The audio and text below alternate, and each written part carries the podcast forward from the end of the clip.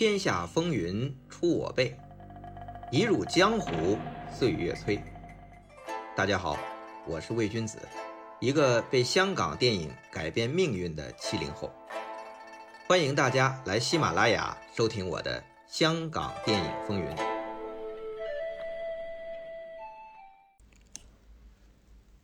上回讲到，徐克要拍《倩女幽魂》，连导演程晓东都没什么信心。但徐克不这么想。现在市面上不流行拍古装鬼怪片，那是不知道怎么翻新。如果再拍一遍李汉祥当年那种，当然没必要了。但是如何翻新呢？徐克决定先从研究旧版做起。为此，他带着导演程晓东和美术指导奚仲文去邵氏观摩李汉祥拍摄于1960年的原版《倩女幽魂》。从剧情上来说，李汉祥这一版只截取了蒲松龄聂小倩那一篇的前半部分，围绕着聂小倩、宁采臣、燕赤霞、姥姥这四个人物集中展开。背景啊，多在兰若古寺。除了保留一些原作的基础情节外，又加进了许多细节桥段，比如聂小倩琴挑宁采臣，燕赤霞舞剑高歌。宁采臣由坊间的画册得知，原来小倩是女鬼。这些情节啊，都是李汉祥的原创，在蒲松龄的原著里没有这些。后来徐克、程晓东这版的《倩女幽魂》基本上沿袭了李汉祥那一版的主要情节和结构。如果说变化，那在于人物关系的全新设计。而这些呢，都来自徐克重新解读这个故事的现代视角。那徐克怎么做宁采臣和聂小倩他们这个人物的现代关系呢？徐克认为啊，宁采臣和聂小倩不是书生和女鬼的古代套路，而是大学生去夜总会遇上了五小姐。大学生想帮五小姐摆脱目前的情况，而五小姐呢，见大学生挺纯洁，有别于她遇到过的男人，于是对这个大学生另眼相看，两个人就此互相关怀帮助。那这样一来呢，《倩女幽魂》的男女主角关系就很贴近观众的现实体验了。除了人物关系现代化。徐克还力求整部影片都要有现代感。美术指导奚仲文观摩完原版的《倩女幽魂》后，这头都大了，因为李汉祥的美术太厉害了。李汉祥这美术造诣在华语导演里可以说是后无来者。他对服装造型、道具、美术布景莫不精心考据，营造的情景气氛务必体现中国古代的文化底蕴。这奚仲文此前都没做过古装，这么一对比，这怎么做呀？幸好啊，徐克直接给出了方向：你呀，不要做考古的工作，试试当时装片去构思，多翻翻时装书。奚仲文领命。当时啊，正流行日本东洋味道的时装，宽袍大袖，有东方味道。这奚仲文做服装的时候，就刻意套进去这个东洋的这个味道。宽袍大袖的服装的质地也不用传统古装片的那种丝绸，而是用雪纺，刻意但是很飘很美。发髻呢也不像以前的那种古装用跑花油做的很硬，反而用现代的发髻的做法是软的，所以出来都特别漂亮，和传统的古装片和历史背景，咱们说实话，这个真的不搭。像李汉祥《倩女幽魂》版的这个燕赤霞，身披虎皮，现在看都可笑，但其实它是真正还原了中国古小说绣像图画版那些英雄的打扮。但徐克、程晓东这版的燕赤霞，你没觉得有点像东洋武士吗？所以从历史考据的角度啊，其实是有点不伦不类的。但徐克的角度，第一就是要好看，第二呢？要与电影的风格一致，他和程晓东想象的《倩女幽魂》就是飘逸潇洒和具有现代感的。那这也正好和戏中两位主角的形象很契合，因为张国荣和王祖贤给观众的感觉都是很现代的。不过呢，徐克虽然早就定了张国荣演出《倩女幽魂》，张国荣也对徐克很信任，但听说这拍的是古装，其实不太愿意，因为他之前拍过邵氏的《杨过与小龙女》都不成功。但徐克苦口婆心，你就信我，那他也就再试一试。而且呢，张国荣还向徐克推荐了日本女星中森明菜演出聂小倩。徐克也觉得这中森明菜的形象是他心目中的那个《倩女幽魂》，于是发出邀约。没想到的是，因为种种原因，这中森明菜始终没有答应演出。这聂小倩迟迟定不下来，这电影没法开机呀，大伙儿都很着急。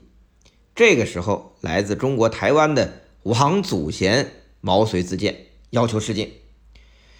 别看我们现在王祖贤的这个女鬼形象深入人心，当年徐克可是没信心。其实，在此之前，徐克拍过王祖贤，他导演的《打工皇帝》中，王祖贤就饰演富家小姐。用徐克的话说，这王祖贤走起路来像踢足球。咱们再要现代感。也不能这么离谱啊！这和幽怨女鬼也不搭嘎呀。而且王祖贤这身形高大，和张国荣站在一起啊，这这么一比啊，好像也不太合适。不过，即便徐克对王祖贤有这么多不合适的印象，还是让他参加了试镜。结果这王祖贤一上妆，加上之前他跑去戏曲学院学各种戏曲的体态呀、走路姿态呀和手势，这么一举手投足，那一颦一笑，大家都呆了。徐克直接拍板，这聂小倩啊，就是她了。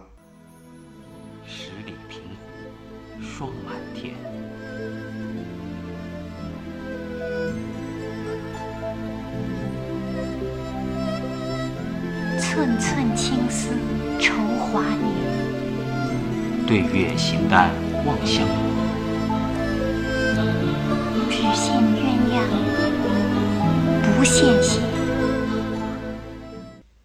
王祖贤如愿以偿，得到了聂小倩这个角色，他就问徐克：“我怎么演呢？”结果徐克告诉他：“这新版本的聂小倩啊，会有一点点诡异，时好时坏。”这个除了男主角之外呢，可能还得和另外一些人上床。结果王祖贤怎么也没想到，光一场聂小倩勾引书生、吸取精血，这一天就拍了和七个人的床戏。哎呀，害得他一直追问我，这还得拍多少个呀？再说回张国荣，他对于演古装戏啊，本来是有点抗拒的，但是因为信任徐克。啊，作为演员也就任其摆布了。谁知到了现场，发现身边一直站着一个人。仔细一看，哎呦，这不是梁家辉吗？当时啊，梁家辉跟张国荣还没那么熟，但是梁家辉已经是拿了香港电影金像奖的影帝了。有这么一个实力派的演员在旁边那儿一直站着，这张国荣紧张了，偷偷问徐克：“你弄个影帝站我旁边，几个意思啊？”是不是是嫌我演的不好啊？当然，张国荣这话也可以看作是有点好奇，半开玩笑。徐克的回答是：梁家辉是副导演啊，他来学习的，不站这里站哪里？说起来呀，梁家辉在那个时候虽然已经拿了影帝，但演的是李汉祥来内地导演的《火烧圆明园》和《垂帘听政》，当时香港的主要市场。是中国台湾，当时两岸关系紧张，如果香港有人去内地拍戏，会被当时亲近台湾的这工会封杀，就会变得没戏拍。如果受不住了，就得写悔过书，才给你一条生路。当年梁家辉是够硬气，宁可没戏拍，去摆地摊儿也不写悔过书。但这样的人才不能埋没呀。徐克就让梁家辉来电影工作室，你这个影帝啊，就暂时干幕后吧，副导演啊，写剧本啊，你什么都干吧。不久，周润发也开始帮梁家辉打点关系，疏通疏通。那梁家辉也最终解禁，重新走到了台前演戏。不过呢，在电影工作室，我们说了，梁家辉不仅做副导演，他后来还做过电影《棋王》的编剧。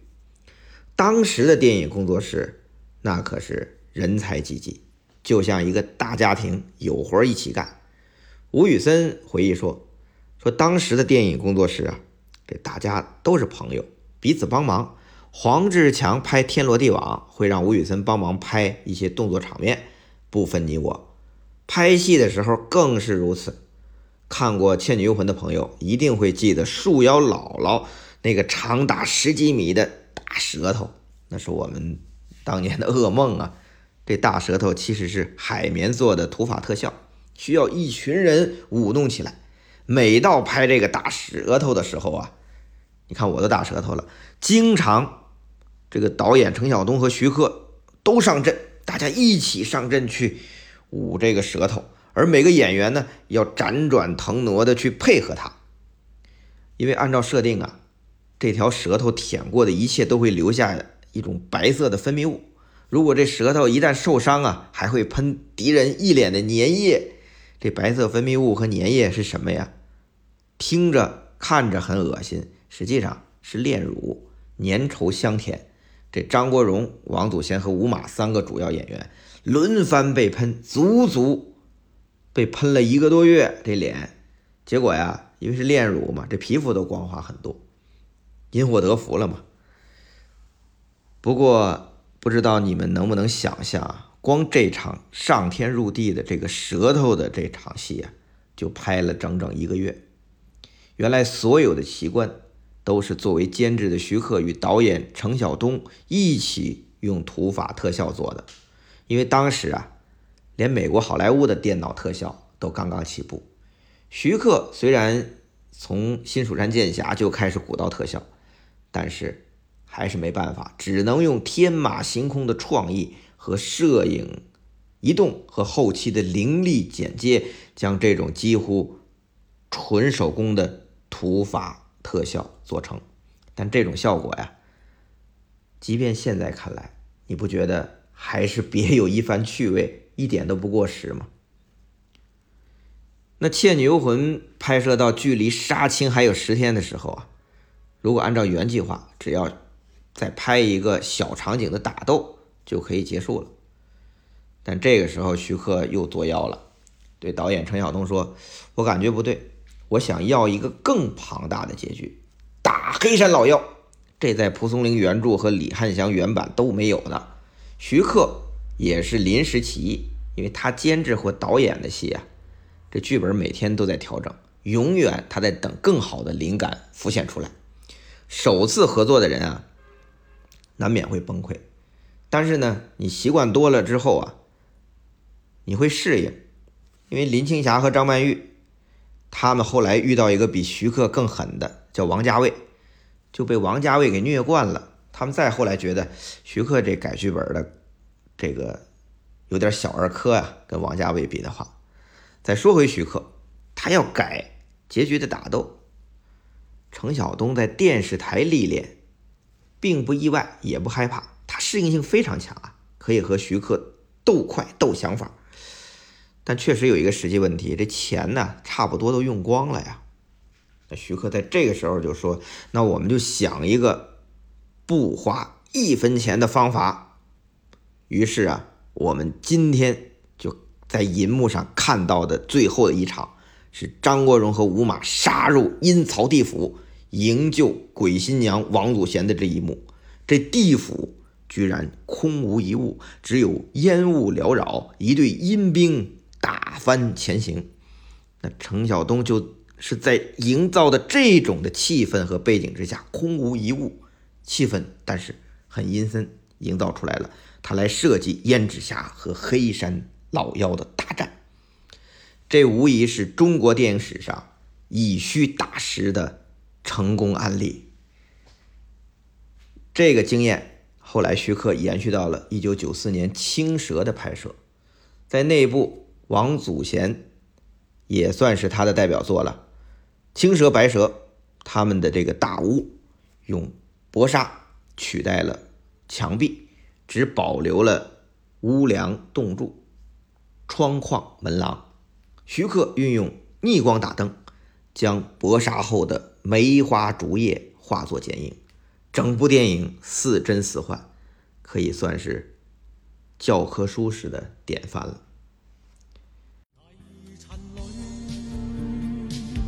快乐有几多方向？一丝丝梦幻